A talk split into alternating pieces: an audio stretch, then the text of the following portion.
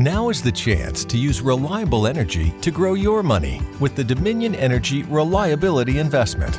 Our new investment product offers competitive returns, no maintenance fees, and flexible online access to your money. Make the reliable investment in reliable energy. The Dominion Energy Reliability Investment.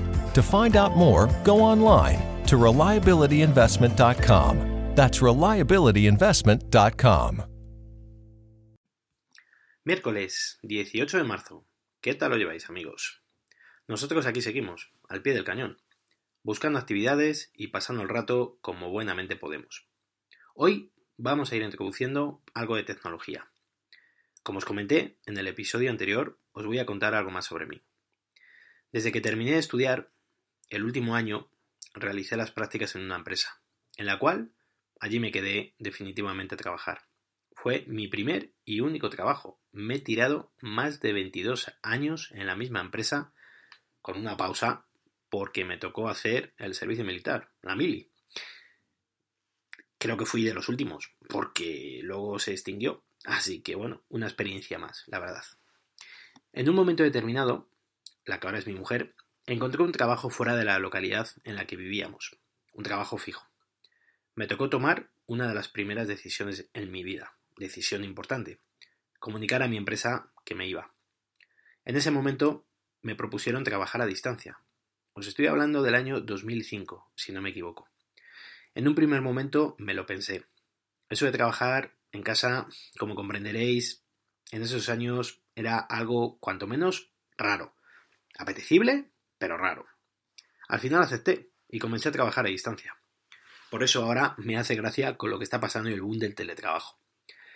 En la empresa en la que yo trabajaba, como os había dicho, era una empresa normal. Seríamos 15 personas, 20 a lo sumo. No es ninguna multinacional ni ninguna empresa que tenga unos recursos como para poder mm, plantear una cuestión como, como la mía de teletrabajo. Pero ahí estuvimos como campeones y estoy muy orgulloso de todos ellos.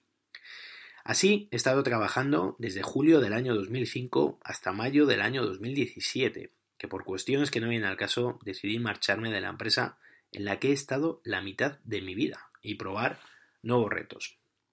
Y nunca mejor dicho, un reto y muy grande. Cuando nació mi hijo, solicité reducción de jornada y trabajaba desde casa, y en horario de 9 a 2. Fantástico, como os podéis imaginar. Tenía tiempo para todo, y sobre todo para dedicárselo al pequeño. Con el cambio de trabajo he pasado de no salir de casa a prácticamente no entrar, puesto que tengo horario de mañana y de tarde. Nuevos compañeros, Empezar desde cero. ¿Qué os voy a contar? Difícil, pero creo que superado. Llevo casi ya tres años y de momento todo va bien. En algunos momentos viene cierto que entra la debilidad. Piensas en todo lo que has dejado atrás, el tiempo que ahora no estás dedicando a tu hijo y a tu mujer, pero no puedes más que tirar hacia adelante y seguir.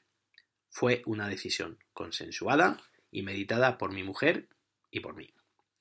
Para trabajar en casa me instalaron una DSL de 10 megas de telefónica, Sí, coma. Sí, coma y punto. ADSL. Así, ni fibra ni nada. ADSL, 10 megas que llegaban unos 8 y medio, más o menos. Y con eso me servía para conectar mediante VPN con mi centro de trabajo como si fuese uno más, con mis unidades de red y en los últimos años hasta con telefonía IP. Funcionaba perfectamente todo con esos 10 megas y ahora tengo 600 megas simétricos. Luego os cuento. Además de esa instalación, yo tenía una propia, una propia ADSL. Nunca quise mezclar lo profesional con lo personal. Imaginaros que me enfado con ellos, tengo solo su conexión, me dan de baja la ADSL y me quedo sin nada. Así que bueno, esa fue la decisión que tomamos. También me facilitaron un portátil y una impresora. Con esas pocas cosas he estado todos los años que os he comentado trabajando fantásticamente con la confianza de mi, de mi antigua empresa y sacando el trabajo adelante de forma ágil. En relación con lo que os comentaba, ahora he cambiado de compañía telefónica. Toda mi vida, desde siempre y desde cuando casi nadie tenía teléfonos móviles, yo he estado con Movistar. No os puedo decir ni los años, creo que fueron más de 20, pero cuando decidí cambiarme lo hice a Yastel. El Movistar no daban crédito. Mi primer teléfono fue un Nokia 1610, creo. Haciendo el servicio militar, me hicieron cabo y nos daban una asignación mensual por dicha categoría, si no recuerdo mal, creo que eran unas 8.000 pesetas más o menos. Y la empleé en adquirir un móvil. La compañía todavía era Moviline, Moviline, ni siquiera existía Movistar. Un día me llamó una chica de Yastel y empezó a decirme que como pagaba tanto, que no tenía sentido, que me iba a ahorrar una pasta con ellos, y al final decidí marcharme de Movistar. En casa tenemos el fijo, la fibra y dos líneas móviles. Así he estado con ellos con Yastel durante 5 años, sin problema, la verdad, y con un router que me pusieron que me alcanzaba los 300 megas simétricos por wifi. Un router, bueno, no el que ponen normalmente. Leí en un foro que si te quejabas te ponían un router, creo que, era un ZTE, y la verdad es que era un pepino de router, ¿eh? ¿Por qué he decidido cambiarme? Me preguntaréis. Pues está claro, por el tema de las ofertas, ¿vale? Cada cierto tiempo para pagar menos te realizan ofertas, con una permanencia. Cuando termina esa permanencia, tienes que andar llamando, pelear de nuevo. Y ahora no tengo tiempo para realizar dichas gestiones. Fijaros que para pagar menos, la oferta que me hicieron fue, me bajaron la fibra de 300 megas a 100, simétricos, suficiente, después de los 10 megas que os he contado antes. Me quitaron las llamadas desde el fijo a cualquier destino, o sea, no podía llamar. Si llamaba, mmm, tenía que pagar. Recibí llamadas todas las que quisiera, pero llamar, ninguna. Me da igual, no utilizamos el fijo, o sea que lo mío me da. Y los móviles nos los dejaron con llamadas ilimitadas, que por eso tiene que ser impepinable, y con 4 GB de datos. Los 4 GB a mí a veces se me quedan cortos. Y a mi mujer le sobran gigas. Pero bueno. Adquirí además un, iPhone, un iPhone XR, a través de ellos. 24 meses más de permanencia, que ahora me va a tocar pagar por la permanencia de un viaje todo. Me he cambiado a O2. ¿Por qué? Por su transparencia, su precio definitivo y porque no voy a tener que estar pendiente de ofertas ni de permanencias. De momento tengo el fijo con llamadas ilimitadas a todos los destinos, 600 megas simétricos y llamadas ilimitadas en ambos móviles con 25 gigas de datos, además de SMS que no me entregaban con Yastel, que de vez en cuando alguno se utiliza. Y cuando la factura ves 15, 30, 45 céntimos de más, dices, ¿esto qué es? Así que ahora, cerrado el precio. De momento vamos a seguir así, pero es probable que baje a la oferta más económica que tienen, que sería llamadas desde fijo a fijo, no te incluyen móviles, 300 megasimétricos y llamadas ilimitadas desde ambos móviles, con 5 GB de datos cada uno. La diferencia de una tarifa a otra sería de 65 euros al mes, y va incluido, a 48 euros al mes. Y creo que con esta última tenemos suficiente. El tiempo lo dirá. Para desplazarme al trabajo, a diario, me paso unas dos horas en el vehículo, en intervalos de media hora. Hago cuatro viajes al día. Tiempo que aprovecho para escuchar podcast y música. Por eso veremos lo de los datos para ver qué decisión tomo al final. Llevo una semana y media, así que de momento esperaré a ver qué pasa. Y como no estoy yendo a trabajar, pues todo va en contra de, esa decisión. Cuando conecté el nuevo router que me instaló dos, el de Movistar, ya sabéis que son los mismos, en algunos dispositivos lo hice mediante el código QR que viene en el router para no tener que introducir la contraseña. Y luego, como todos los dispositivos que tengo son de Apple, pues compartí la contraseña. He tenido problemas en el despacho. Ayer haciendo los deberes con el peque, tengo un iMac, un iMac de finales del 2009, tiene sus añitos ya, pero funciona perfectamente.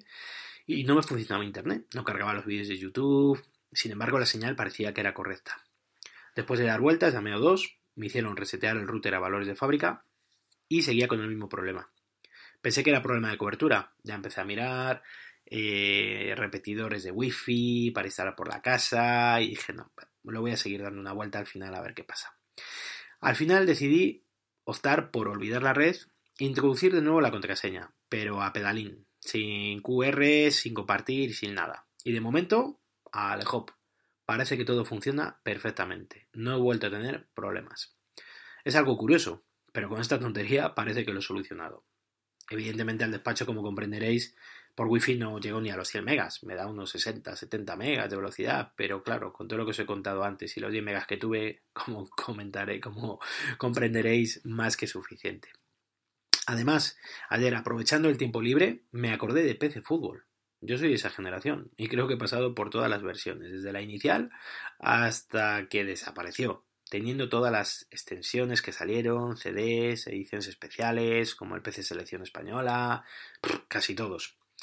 Como os he comentado, soy de Apple, pero también tengo ordenadores Windows. Dije, ¿dónde instalo ahora PC Fútbol? Pues amigos, rescaté un netbook. Esos ordenadores chiquiticos, que no valían para mucho, la verdad, tenían una pantalla muy pequeña, que no tenían unidades de CD ni de nada. Así que con un lector externo instalé PC Fútbol 2001. y he pasado un buen rato jugando, recordando viejos tiempos, la verdad. Creo que es un juego insuperable y que no han vuelto a hacer nada igual. Nada más, un saludo a todos, gracias por vuestro tiempo. Como os comento, si queréis contarme algo, lo podéis hacer al email elgafaspodcast terminado en t gmail.com. Muchas gracias y hasta el siguiente día.